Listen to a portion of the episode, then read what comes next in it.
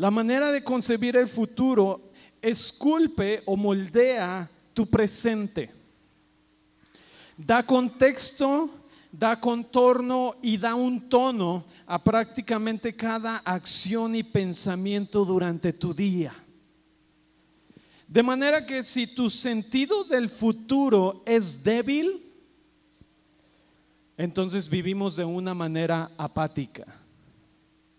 Si nuestra expectativa, si nuestro eh, enfoque, si nuestro sentido de futuro es débil o es no hay futuro, entonces empezamos a vivir de una manera apática y eso nos empieza a llevar a tomar decisiones, nos empieza a llevar a actuar, nos empieza a ver todo desde este mismo tono, decir no hay futuro. Entonces cuando tú no visualizas un futuro, tú empiezas a ver un contexto de las cosas, empiezas a ver el tono, empiezas a ver cómo tu presente se esculpe o se moldea de acuerdo a esta perspectiva que tú tienes del futuro o esta perspectiva que tú tienes acerca de lo que ves hacia adelante. Pero si tú no ves esperanza, si tú no ves algo que haya hacia adelante para ti, entonces tú vas a responder o, tus acciones diarias, tu entendimiento diario, tus pensamientos durante el día van a estar basados en esta no esperanza o esperanza que tú tengas acerca del futuro. Es importante entonces como creyentes que podamos tener una expectativa correcta, di conmigo correcta, del futuro. Muchas de las situaciones que pasan en nuestra vida, y esto es algo importante, muchas de las situaciones que suceden al momento en nuestra vida tratan de enfocar o desenfocar nuestro futuro o tratan de darnos una perspectiva. Y casi siempre cuando recibimos una noticia que no esperábamos o algo viene adversidad en nuestra vida, suele pasar que de repente nos, nos desenfocamos muy rápidamente y empezamos a ver el futuro desde esta circunstancia. Y al empezar a ver el futuro desde esta circunstancia, entonces empezamos a ya no tener una correcta perspectiva del futuro. Y entonces mis pensamientos, mis decisiones, mi manera de, ver mi entorno, mi manera de, de, ver cómo va creciendo mi día a día, mis pensamientos ahora no están enfocados hacia el futuro que a lo mejor yo estaba viendo, sino que ahora están enfocados en el futuro según lo que sucedió. No sé si me estoy explicando. Muchas de las veces cuando todo va bien, como creyentes, ¿verdad? Cuando todo va bien, nosotros decimos, oh sí, todo va muy bien, gloria a Dios, y amén. Y vienes a la iglesia y alabas y todo está muy padre porque todo va bien en tu contexto, ¿verdad? Pero cuando de repente hay una circunstancia o sucede alguna adversidad, en vez de seguir manteniéndote en el enfoque, no de las cosas como van, sino de lo que Dios ha dicho acerca de ti, empiezas a ver ahora desde la circunstancia, desde lo que sucedió. No sé si me explico. Es como muy fácilmente nos podemos distraer, nos podemos desenfocar de lo que está sucediendo y, nos podemos distraer de lo que Dios ha hablado a nuestras vidas por una circunstancia, por una situación. Es Voy a poner el ejemplo de lo que me pasó hoy en la mañana, ¿verdad? por, no, por no haber calentado mi voz, de repente se me, se me cerró la garganta. Entonces imagínate, yo hubiera dicho, ¿saben qué? Pues ya se acabó la alabanza. Pues ya no vamos a cantar, porque yo ya no puedo cantar, entonces pues ya no se va a poder, ¿verdad? Pero si tú mantienes el enfoque de decir, ok, no es lo que esperaba, no es lo que quería, no es lo, lo mejor, pero vamos a seguir adelante o no vamos a perder el enfoque de lo que estamos haciendo, el propósito de lo que estamos haciendo.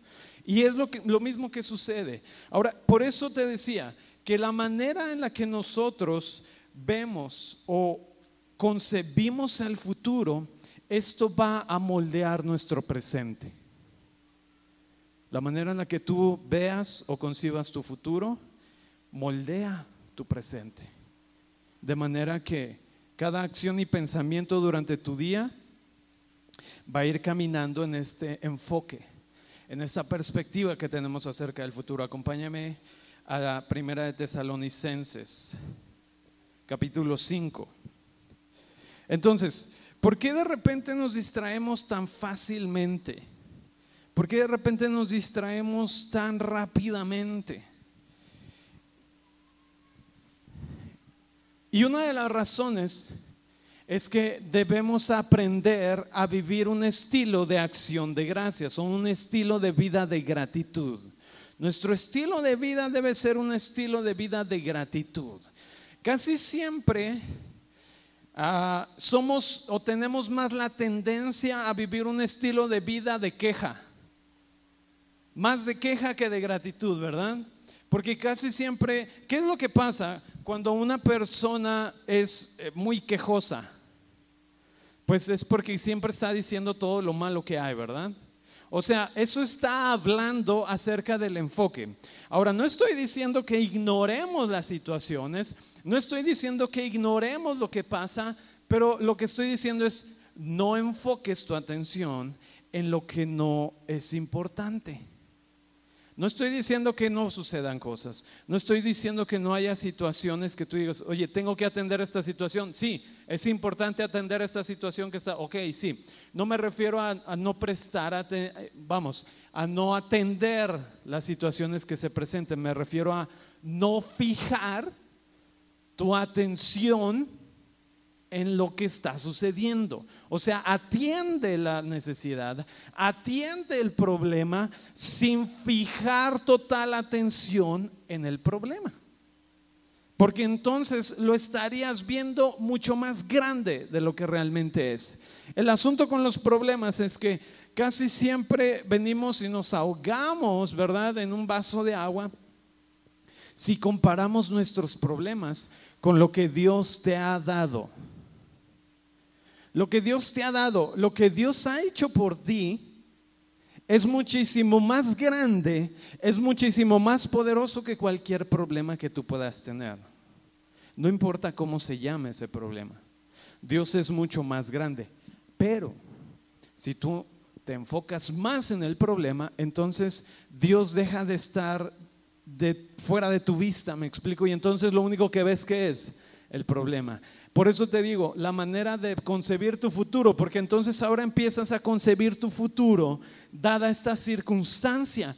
Y dada esta circunstancia, tú empiezas a calcular y decir, mm, no, creo que ya no, ya no me queda mucho tiempo por esta circunstancia. Y entonces esta circunstancia empieza a moldear tu futuro. No sé si me, me doy a entender. Y ahora tú empiezas a ver tu futuro basado en lo que acaba de suceder o en la situación que está sucediendo en el momento. Les voy a poner el ejemplo más claro que todos tenemos acerca de cuando sucedió la pandemia. Cuando empezó la pandemia y empezaron a cerrarse muchos lugares, empezaron a cerrarse muchos eh, negocios, incluso nosotros como iglesia estuvimos casi un año sin tener reuniones presenciales, más o menos como un año, ¿verdad? Sin tener reuniones presenciales. Ahora, por la situación que sucedió, bueno, se tuvieron que tomar decisiones, atendimos a las recomendaciones de las autoridades, pero esto no moldeó nuestro futuro. Porque hubiéramos dicho, no, pues ya vino la pandemia, ya dijeron que cerramos, no, pues saben qué, este, pues ya no vamos a, a, poder ser iglesia, ya no vamos a poder seguir. Este, gracias por participar, fue muy bueno el tiempo que pasamos, ¿verdad? Pero ya, no vamos a estar esta situación, esta circunstancia no definió nuestro futuro. No sé si me explico. Sino que a pesar de atender, a pesar de estar viviendo esta situación, nuestro enfoque se mantuvo en la dirección correcta, en decir, ok, esta situación no es lo adecuado, no es lo que esperábamos, no es lo que nos gusta, sin embargo, mantenemos el enfoque correcto y caminamos hacia adelante. Primera de Tesalonicenses 5:16. Dice, vamos a leer del verso 16 al verso 18. ¿Qué te parece si me ayudas a leer esta mañana? ¿Sí? ¿Todos juntos? Como en la escuelita, en la primaria. ¿Sí? ¿No fueron a la primaria? Ah, ok. Muy bien. ¿Están listos? Una, dos, tres.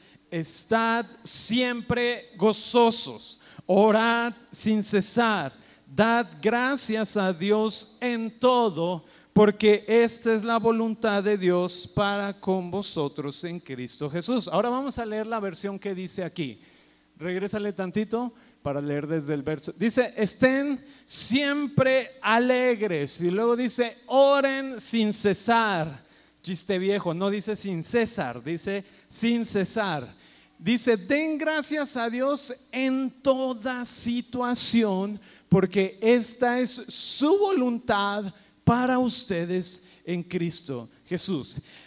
Creo que uno de los versículos que pudiera ser mal interpretados es uno de estos. Aquí dice, dad gracias a Dios en todo. Y luego dice, porque esto agrada a Dios, porque esto es su voluntad. Y entonces ahí muchas veces podemos decir, mm, gracias Dios por esta enfermedad. Es que ahí dice, dad gracias a Dios en todo, porque esa es su voluntad. Gracias a Dios porque siempre estoy batallando en mi área económica. Gracias Dios. ¿Se refiere a eso este verso? No. No está diciendo, da gracias a Dios por todo. Dice, da gracias a Dios en toda situación. No dice por toda situación. Y algo que bien importante, aquí me gustaría que, que, pudiéramos comprender lo siguiente. Dice, estén siempre gozosos o estén siempre alegres. Tú podrías decir, pues eso no es real porque no siempre puedo estar alegre, porque hay momentos en los que no me siento alegre, hay momentos en los que no me siento contento, hay momentos en los que la vida, ¿verdad? Suceden cosas en nuestra vida que si yo leo esto y dice, están siempre gozosos, y entonces yo diría, Dios, o sea, ¿cómo? Dios dice que esté siempre alegre, pero es que Él no conoce mi situación. Es que Él no conoce cuál es mi, mi condición. Él no sabe lo que estoy pasando. Y ahí es donde empieza el problema. Dice, estad siempre gozosos y luego dice, orad sin cesar. Otra versión me gusta, dice, estén alegremente felices todo el tiempo. Es como que todavía es más enfático en decir, estén alegremente felices en todo el tiempo. Y, por eso te digo, muchas de las veces es como, eso no es posible, porque no siempre me siento feliz, no siempre me siento contento o alegre o gozoso. Y luego dice que sus pensamientos estén orando en constante adoración. Vuestra gratitud no está basada en nada frágil, o perecedero, sino seguro en el hecho que el propósito de Dios para ustedes fue concluido en Cristo Jesús. Necesitamos ver este verso, yo lo vería de atrás hacia adelante. ¿Por qué? ¿Cómo es posible mantener una vida de gozo? ¿Cómo es posible mantener una vida de alegría sobre ti? Porque yo no estoy diciendo, nosotros como creyentes no estamos exentos de las cosas que suceden en la vida, ¿verdad? Nadie de aquí está exento de las cosas que suceden en la vida. Pero hay una diferencia acerca de lo que sabemos que es cierto para nosotros a través de Cristo. Y esto hace una gran diferencia en nuestras vidas. Esto hace una gran diferencia en tu vida el saber lo que Dios te ha dado y el vivir lo que Dios te ha dado de alguien que no ha podido comprender esta realidad para su vida. Hay una gran diferencia y es que no estamos sin esperanza. Y cuando dice, estad siempre gozosos, no dice que si la circunstancia te, beneficia, no dice que si la circunstancia es a tu favor, estés siempre gozosos, dice en todo tiempo. Ahora, ¿es posible esto? Tú dirías, esto no es algo lógico. Exacto, esto es algo que viene desde tu interior, de lo que Dios ha puesto en ti, no de lo que sucede en tu entorno. Pero ¿cómo es que podemos ver este verso de atrás hacia adelante? Te decía que hay un poder en vivir una vida de gratitud. Y el asunto aquí es primeramente entender, porque dice, dad gracias a Dios en todo, porque esta es la voluntad de Dios. Y entonces vuelvo al, vuelvo al momento en donde te decía, muchas veces la gente puede malentender un poco este verso porque puede decir, ah, es que aquí dice que, eh, oye, es que tengo esta necesidad, tú da gracias a Dios por esa necesidad. Oye, es que estoy pasando enfermedad, da gracias a Dios porque Dios sabe, esa es su voluntad. Oye, estoy pasando esto, ah, sí, da gracias a Dios, eso es lo que Dios te pide que hagas. Como si Dios fuera indiferente a lo que sucede en nuestra vida. Como si Dios fuera indiferente a nuestro dolor. Como si Dios fuera indiferente a lo que estamos viviendo. Pero eso no es la realidad. Primeramente debemos entender cuál es la voluntad de Dios. Ahora, la voluntad de Dios se convierte instintivamente en la voluntad de nosotros como creyentes a través de la relación que tenemos con Jesucristo por el Espíritu de Dios que está en ti. Ahora di conmigo, yo tengo relación con Dios.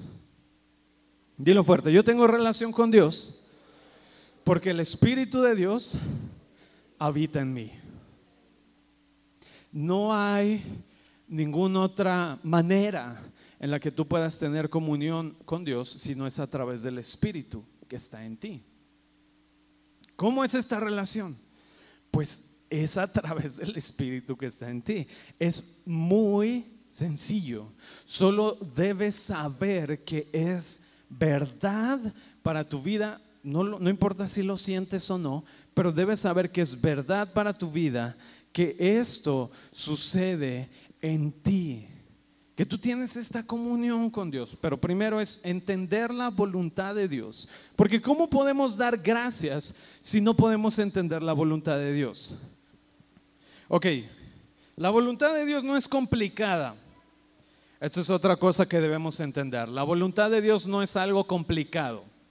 No es como que Dios haya dicho, sabes que quiero tener una relación contigo y tu tarea es descubrir mi voluntad, como si fuera algo secreto, como si fuera algo que Dios ha ocultado de ti. La voluntad de Dios no es complicada. Mateo 6:10, cuando Jesús está enseñando el modelo, un modelo de oración a sus discípulos, les dice, Mateo 6:10, sea hecha tu voluntad, ¿qué dice? Así como en el cielo, en la tierra sea hecha tu voluntad. Entonces, la voluntad de Dios no es complicada. La voluntad de Dios es que lo que sucede en el cielo sea una realidad. ¿En dónde? En la tierra. Ahora, lo que la voluntad de Dios es lo que es real, lo que es válido en el cielo, sea válido para ti también. La voluntad de Dios es que lo que hay, lo que sucede, la verdad, la realidad del cielo sea para ti. Porque a veces decimos, sea en la tierra. Pues sí, en la tierra, pero ¿en dónde? En mí. Porque muchas veces decimos, sí, en la tierra como si fuera a suceder algo allá afuera, ¿verdad? De repente, ay, mira, la voluntad de Dios está pasando. No, ¿dónde va a empezar la voluntad de Dios? En ti. ¿Dónde va a empezar la realidad del cielo a manifestarse? ¿Dónde? En mí. Entonces, la voluntad de Dios no es algo complicado.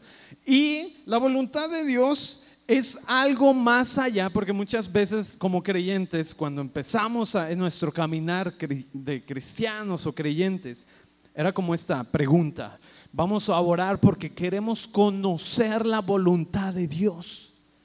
Y la voluntad de Dios va más allá, o no es el todo, es como, ¿qué debo, qué carrera debo tomar? ¿Cuál es la voluntad de Dios? Debo ser médico, debo ser ingeniero, debo ser doctor, debo ser licenciado. ¿Cuál es la voluntad de Dios para mi vida? ¿Cuál será la voluntad de Dios que me coma estas nueces o que me tome el agua? Eh, suena chistoso, pero déjame decirte que hay muchos creyentes que así viven. Pensando que la voluntad de Dios está en detalles como es que no sé si es la voluntad de Dios estos nueces o el agua. pastor, ayúdeme a orar. ¿Cuál será la voluntad de Dios? Bueno, la voluntad de Dios es que el cielo se manifieste en tu vida. Esa es la voluntad de Dios. Ahora, por consecuencia, cuando el cielo se manifiesta sobre tu vida, entonces tus conclusiones cambian. Entonces tu perspectiva del futuro cambia y entonces empiezas a tomar decisiones diferentes. Ah, no sé si me estoy dando a entender. No es algo complicado.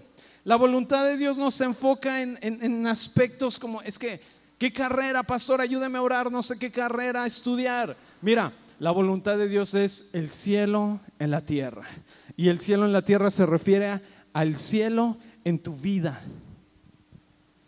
Si estás manifestando el cielo en tu vida o el cielo se está manifestando en ti, es la voluntad de Dios obrando en tu vida. ¿Cómo se manifiesta el cielo? Pregunta, ¿es el deseo de Dios o en el cielo hay enfermedad?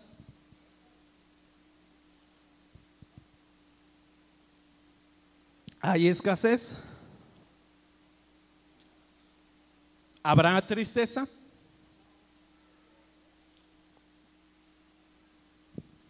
Ahora, tiene sentido cuando dice estad siempre gozosos. Por eso te digo que estos versos tienen que, yo, yo los puedo, o la manera de analizar estos pasajes es, hay que entender primero la voluntad de Dios. Y es algo no tan complicado, es que el cielo se manifieste en tu vida. Ahora, luego dice, dad gracias a Dios en todo porque esta es su voluntad. Primero es ver qué es la voluntad de Dios. Bueno, la realidad del cielo en tu vida. Y luego dice, y dad gracias a Dios en todo. Si tú entiendes la voluntad de Dios, que es que el cielo se manifieste en tu vida, podrás entender lo que Dios te ha otorgado y entonces vivir una vida de gratitud sin importar las circunstancias que están sucediendo en tu vida, a tu alrededor, en tu entorno. Porque la voluntad de Dios se revela en tu corazón, se revela para ti. Entonces, esto, fíjate bien, la voluntad de Dios tiene que ver con el enfoque, fíjate, pon atención, el enfoque en lo que hacemos para posicionar nuestro corazón en relación con Dios en todo tiempo, en toda circunstancia.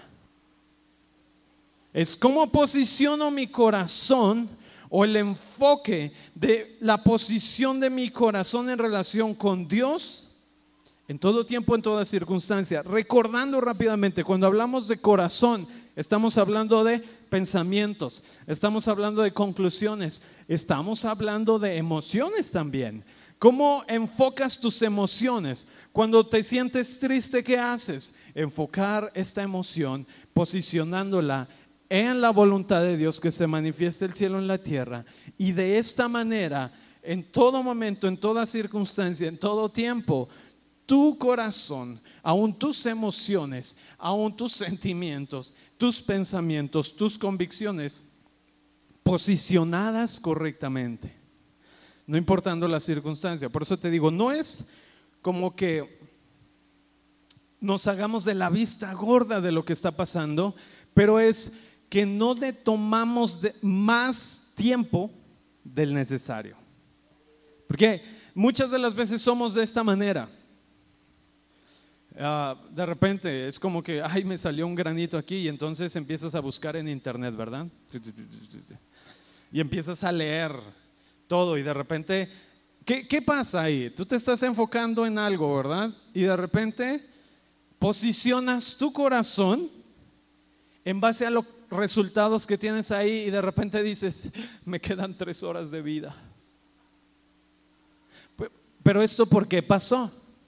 Porque te posicionaste, te enfocaste demasiado. De ahí la palabra preocupación, ¿verdad? Te ocupaste de más en algo. Por eso es, dad gracias a Dios en todo. Ahora, nosotros estar gozosos y esta, este estilo de vida, realmente Primera de Tesalonicenses 5:16 habla de un estilo de vida que manifiesta el reino. cuando el reino se manifiesta en nosotros, es que podemos estar en todo momento gozosos sin importar las circunstancias. Es que yo puedo tener un estilo de vida que dice aquí, orad sin cesar. No quiere decir que todo el tiempo estés hablando, ¿verdad? Vas en la calle, Padre nuestro que estés en el cielo, santificado sea tu nombre. ¿Qué estás haciendo? Es que estoy orando sin cesar. Es lo que dice la Biblia, orar en todo tiempo.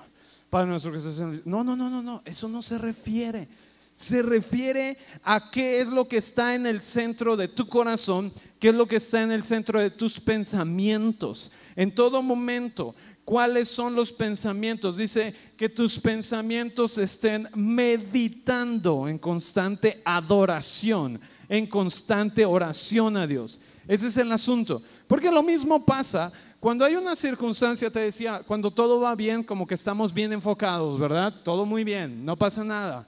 Uh, pero de repente algo sucede y es que, porque nos empezamos a enfocar ahora en lo que está sucediendo aquí.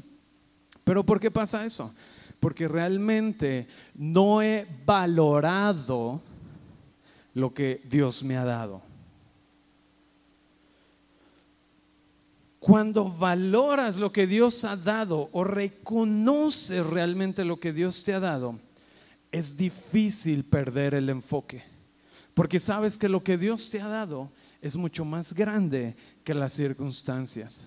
La Biblia dice, mayor es el que está en mí que el que está en el mundo.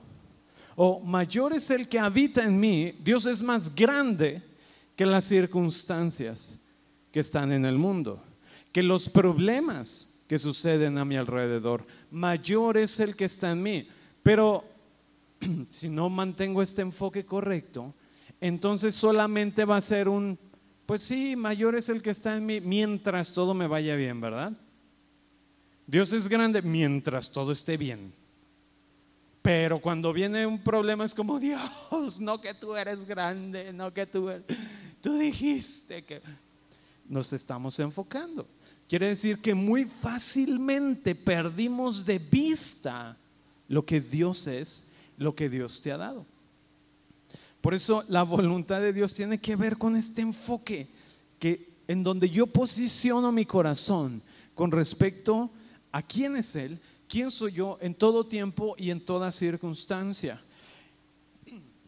Definitivamente el permanecer en un estado, y yo te decía hace un momento, como de repente decimos, es que no me siento feliz, contento, porque el mantenernos en un estilo de vida como dice Primera de Tesalonicenses 5:16, dice, estad siempre gozosos y orando y dando acción de gracias. Esto, fíjate bien, esto tiene que ver con algo que sucede con nuestra voluntad y particularmente en tiempos de dificultad, en tiempos de debilidad o en tiempos de inseguridad, es donde se requiere o se manifiesta la fe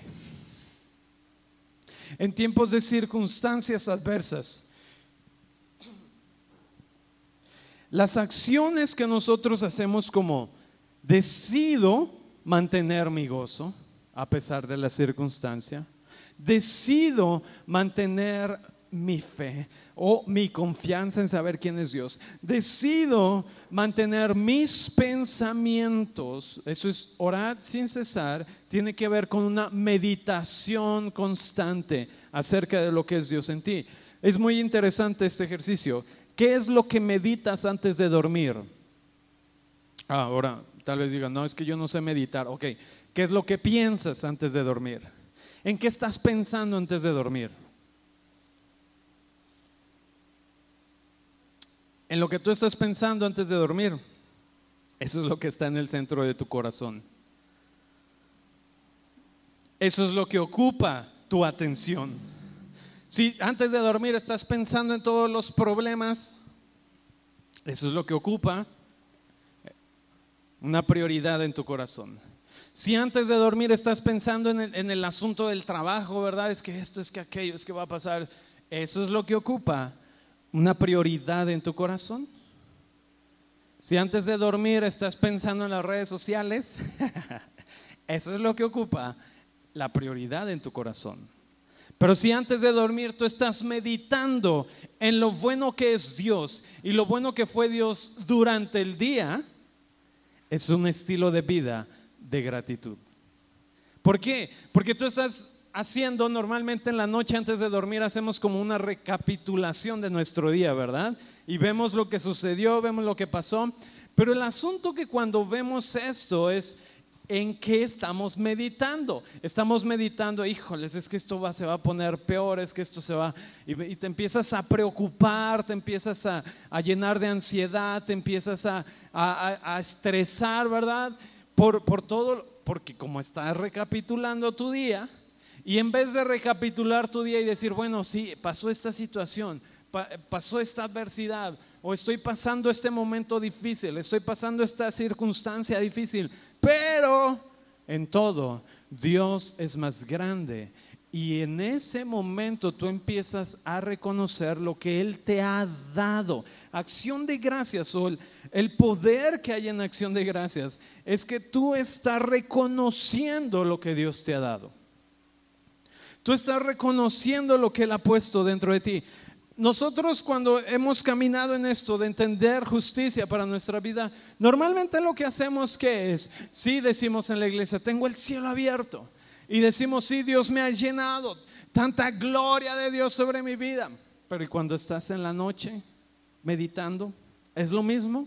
meditas lo mismo, concluyes lo mismo. Cuando estás pasando la adversidad, te mantienes los pensamientos que tienes, mantienes tus pensamientos en decir tanta gloria de Dios, aunque estoy pasando esto, aunque me está doliendo aquí, aunque me está doliendo acá, hay tanta gloria de Dios en mi vida, o definitivamente te dejas llevar por la corriente de la circunstancia. Esto es acción de gracias. Dios no te ha dado algo solo porque Él espera que tú le des gracias. Dios no te ha dado su presencia, Dios no te dio su Hijo, Dios no te dio el cielo solo para que Dios esperando, a ver cuándo me das gracias, ¿eh? Porque pareciera también como que dice así como que, dale gracias a Dios por todo lo que pasa porque es Dios, ¿verdad? Y, así tiene que ser. Oye, pero dale gracias a Dios. Pero es que, dale gracias a Dios porque es lo que Él quiere. No es así lo que está diciendo este pasaje.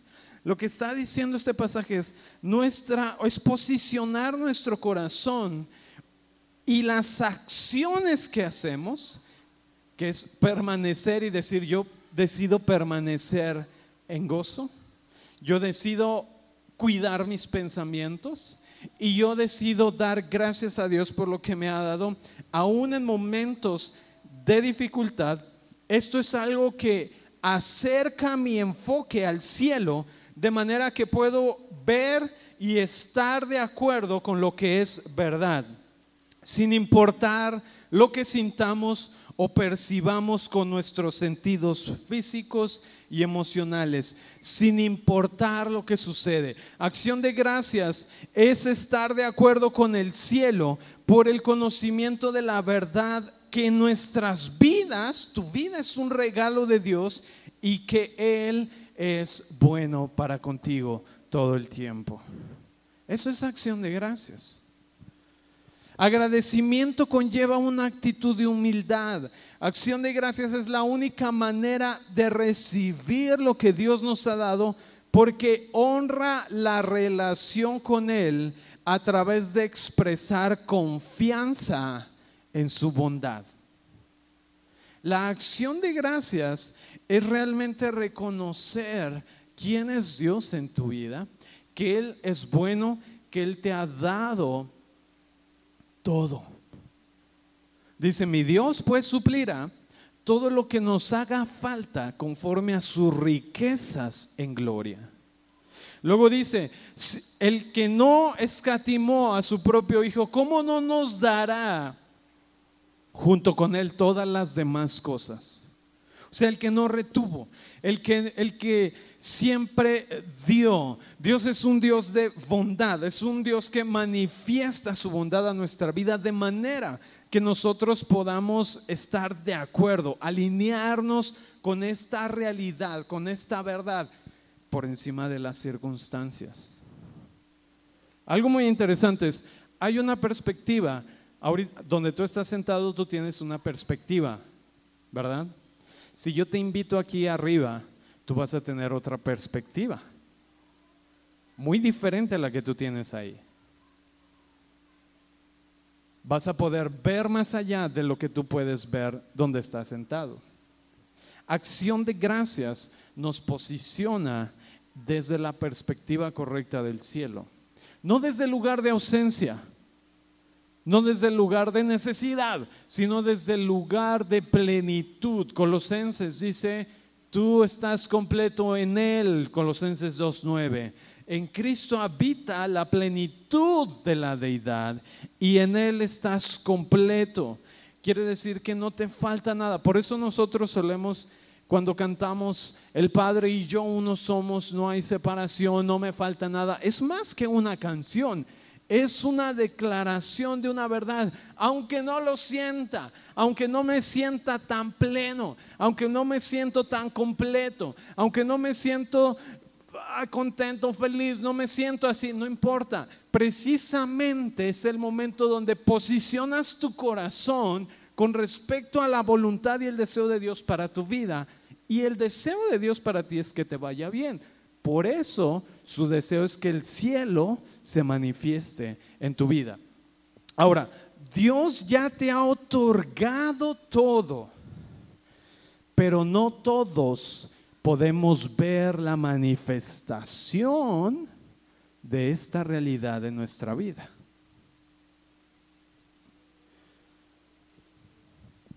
En la obra de la cruz sucedió algo muy poderoso.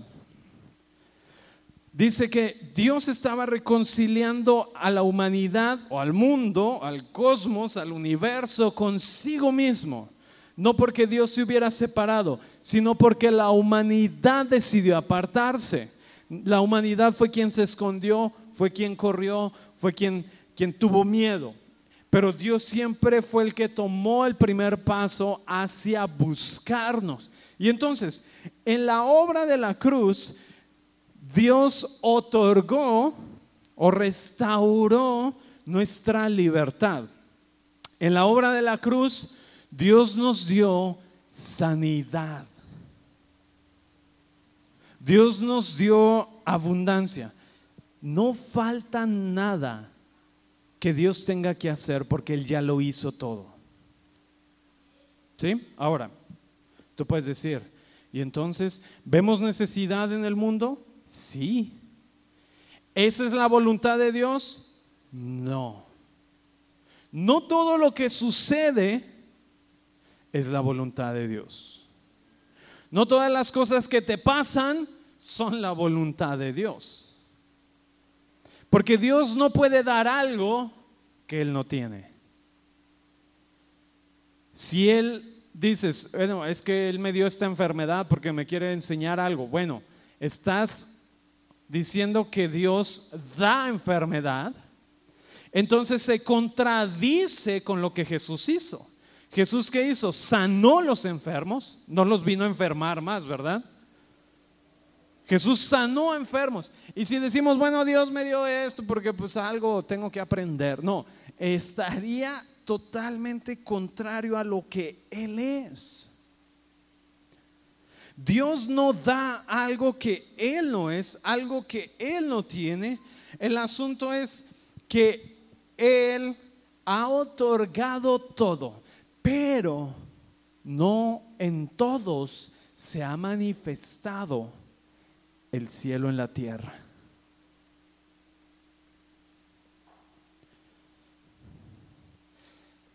Hace algunos años yo pasé por un proceso emocional y físico muy fuerte en mi vida. Y en medio de esa situación, porque no era fácil ver un futuro por esa situación que yo estaba viviendo, que para mí fue muy fuerte. Por eso te decía, a veces nos distraemos muy fácil cuando la situación no es como esperamos. Pero en medio de esta situación, yo aún a pesar de que emocionalmente no me sentía nada bien, yo tomé una decisión y mis acciones las enfoqué hacia dar gracias a Dios por lo que Él me había dado. Porque yo no lo sentía, pero yo decía, Dios me ha dado sanidad. Esa es mi realidad. Aunque me dolía el cuerpo, aunque me sentía mal emocionalmente, yo decía, Dios me ha dado libertad. Dios me ha dado gozo.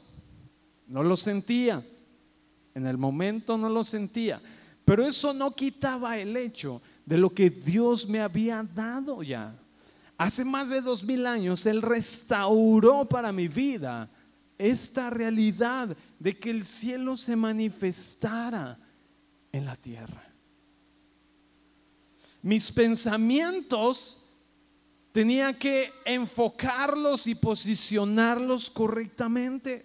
No me sentía bien, emocionalmente me sentía destrozado, físicamente me sentía también así, pero yo decidí en ese lugar, en esa situación, enfocarme en lo que sé que es verdad y comenzar a dar gracias o empezar a cada mañana, aunque no lo sentía, yo decía, pero el gozo de Dios es mi fortaleza. Me levantaba y había veces que ni ganas tenía de orar. Pero aún así yo enfocaba mi atención en quién era Dios para mí.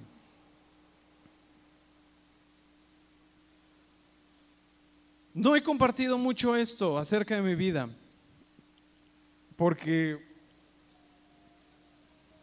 realmente solo lo, hago, lo considero cuando creo que puede edificar.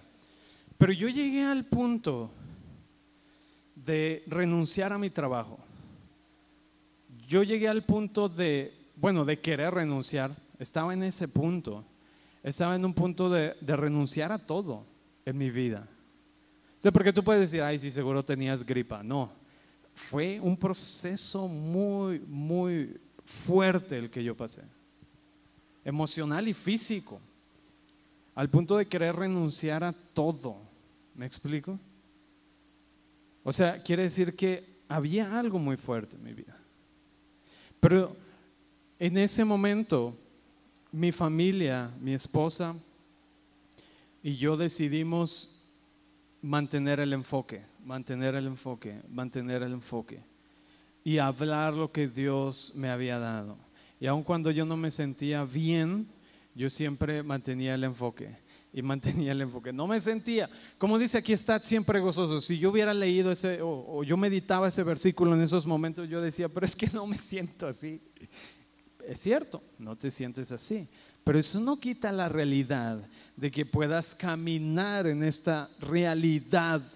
Porque cuando comprendes que la voluntad de Dios para tu vida es que te vaya bien, entonces empiezas a dar gracias a Dios en todo, no por todo, sino a pesar de, en todo momento, en toda circunstancia. Tú te paras y te posicionas en lo que sabes que Dios te ha dado y entonces tú empiezas a caminar en Orad sin cesar, o sea, empiezas a meditar los pensamientos de Dios para tu vida, porque no estás enfocado en la circunstancia. Y entonces empiezas a caminar a estar siempre gozosos, en todo tiempo, en toda circunstancia. Pero no puedes estar, no es como que yo te diga, produce gozo, porque no puedes producir gozo, pero es Dios en ti el que produce, pero debes estar apercibido o debes estar en este enfoque de lo que es Dios en ti para que pueda manifestar. No importa si lo sientes o no.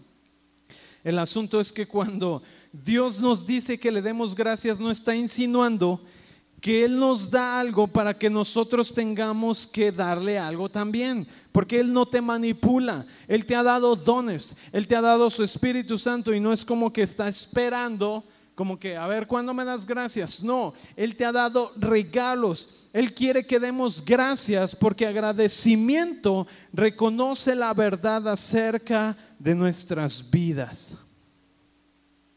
Agradecimiento reconoce la verdad acerca de nuestras vidas, no de la circunstancia. Me estoy, estoy siendo claro. No estoy diciendo gracias Dios por este problema. Yo nunca le di gracias a Dios por el problema, ¿me explicó? Nunca le di gracias a Dios por esa situación que estaba pasando. Yo daba gracias a Dios por lo que Él ya había hecho para mí. Por lo que Él ya me había dado a mí. ¿Qué me había dado? Me había dado libertad, me había dado fortaleza, me había dado su espíritu. Eso era reconocer lo que es Él. Cuando nos enfocamos más en los problemas, cuando prestamos atención a la adversidad, perdemos de vista nuestro propósito y ya no vemos futuro. Romanos 1.18.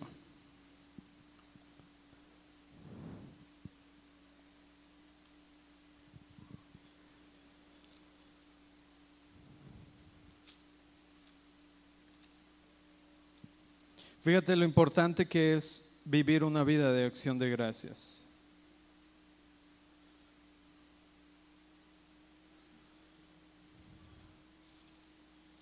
Ahora, yo no sé la situación que tú puedas estar pasando, pero Dios sí.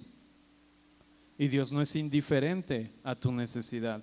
El verso 18 en adelante dice, porque la ira de Dios se revela desde el cielo contra toda impiedad e injusticia de los hombres que detienen con injusticia la verdad. Porque lo que de Dios se conoce les es manifiesto, pues, pues Dios se los manifestó. Porque las cosas invisibles de Él, su eterno poder y deidad, se hacen claramente visibles desde la creación del mundo, siendo entendidas por medio de las cosas hechas. De modo que no tienen excusa. Fíjate bien lo que dice el verso 21 pues habiendo conocido a Dios, no le glorificaron como a Dios, ni le dieron qué, ni le dieron gracias. Y dice la consecuencia de esto, sino que se envanecieron en sus razonamientos, como dice esta versión, se extraviaron en sus inútiles razonamientos y se les oscureció su insensato corazón. Lo que dice es, Dios se reveló o Dios se ha revelado a nosotros. Dios se ha manifestado a nosotros. Pero dice, no le reconocieron y no le dieron gracias. Por lo tanto, esto lo llevó a una vida sin propósito. Por eso dice, envanecieron sus razonamientos. Otra versión dice, se volvieron, se volvieron sin propósito. Perdieron de vista el propósito por no reconocer quién era Dios, por no dar gracias a Dios. Dice, se volvieron sin propósito. Y dice, su corazón se oscureció o por perder propósito, no pueden ver la realidad del cielo para sus vidas. No pueden ver la realidad del reino para ellos. Entonces sus pensamientos caminan como sin entendimiento de la realidad de Dios para sus vidas. Qué poderoso es vivir una vida de gratitud a Dios. En el sentido de en todo tiempo y en todo momento, Él está conmigo. No importa lo que pase, no importa lo que suceda mañana, Dios está conmigo. Gracias Padre, porque tú siempre estás conmigo y nunca me dejas. Oye, pero es que la situación, la circunstancia, gracias Dios, porque tú eres siempre fiel. Gracias porque tú eres bueno para mi vida. Reconozco lo que es Dios, la verdad de lo que Él es. Salmo 100, con esto voy a terminar. Salmo 100.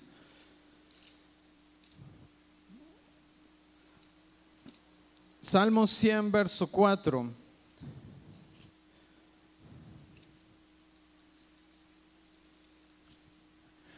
Dice, entren por sus puertas con qué? Con acción de gracias. con, vengan a sus atrios con himnos de alabanza, denle gracias, alaben su nombre.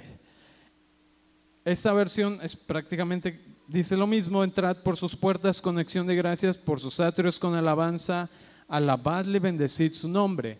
¿Qué es lo que está diciendo aquí? La acción de gracias nos lleva a la manifestación de la presencia de Dios y nos conecta con lo que Él está haciendo y con lo que Él está hablando en medio de nuestras circunstancias. Cuando, cuando empezamos a vivir este estilo de acción de gracias, recuerda, no estoy diciendo, damos gracias a Dios por todo lo que sucede. Estamos diciendo, damos gracias en Dios en todo. Si no es por, si no es a pesar de, o en todo momento, en todo tiempo, en toda circunstancia.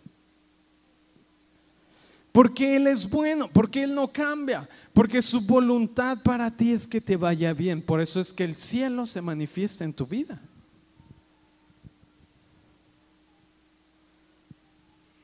No todo lo que sucede en el mundo es la voluntad de Dios. Pero eso no detiene su propósito. Eso no detiene que Él ha hecho grandes cosas para ti. Y mantener nuestro propósito es esto. Es mantenernos en lo que sabemos que es cierto en Él. Amén.